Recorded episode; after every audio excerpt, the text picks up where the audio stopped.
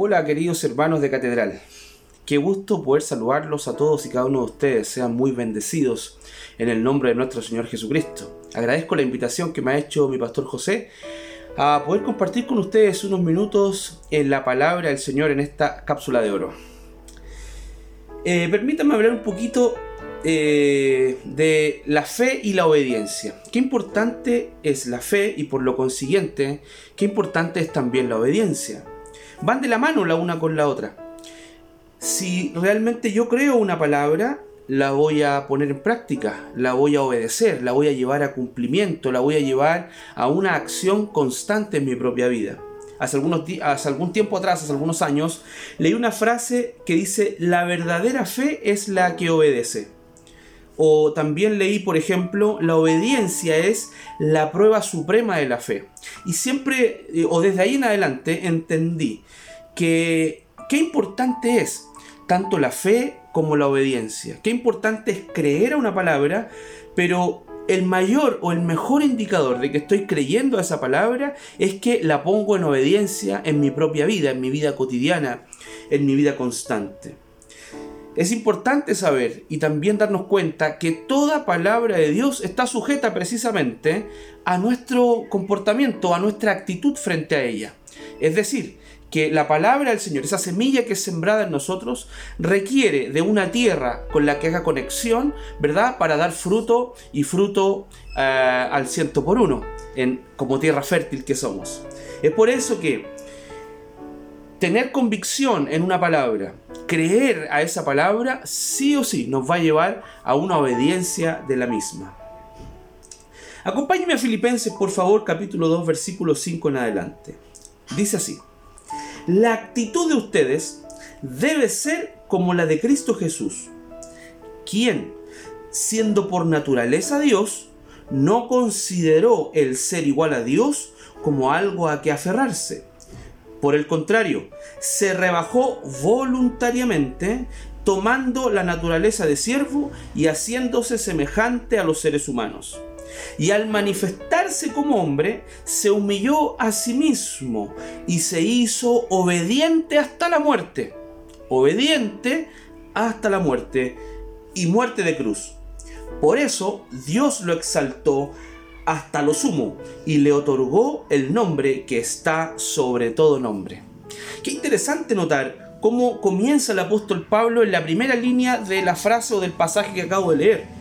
El apóstol dice, la actitud de ustedes debe ser como la de Cristo Jesús. ¿Y cuál es la actitud de Cristo Jesús? Es hacerse obediente, es sujetarse a la instrucción del Padre hasta la muerte, haciéndose eh, como y semejante a un hombre, a pesar de ser por naturaleza Dios, eh, hacerse semejante al ser humano y ser obediente hasta el punto de ir a la muerte y una muerte horrenda como la del Calvario, como la de la cruz, ¿verdad? Y dice que por esa razón Dios lo exaltó. El término original en griego en este pasaje es eh, ese es el término original en griego. Y se extrae de ahí la palabra obediencia o obediente, como dice acá, ¿no? ¿Qué quiere decir este término original griego? Quiere decir escuchar, prestar atención, poner oído y así sujetarse, someterse.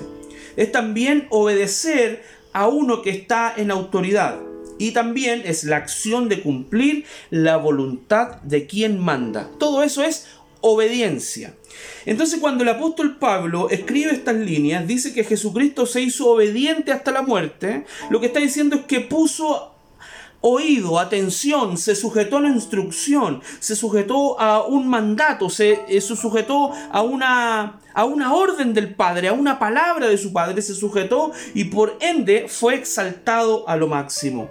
La obediencia, queridos amados, implica sacrificio. La obediencia implica esfuerzo de todos nosotros. La obediencia implica que debemos rebajar nuestra voluntad a la voluntad soberana del Padre, a la, a la voluntad de la palabra de Dios. Para obedecer a Dios no podemos colocar peros, no podemos cuestionar. La palabra de Dios es una orden para obedecer y no una sugerencia que podamos cuestionar. Son cosas que tenemos que observar, que tenemos que ver y que tenemos que poner todo nuestro corazón en, en, esa fe y en esa obediencia para el cumplimiento de la palabra de Dios. Cuando tú y yo obedecemos hasta morir, hasta morir a, nuestros, eh, a nuestras inclinaciones, a nuestra naturaleza humana, a nuestra naturaleza adánica caída. Cuando obedecemos hasta morir, entonces somos exaltados por el Señor a un plano mayor. Somos llamados a obedecer. Una fe que obedece es una verdadera fe.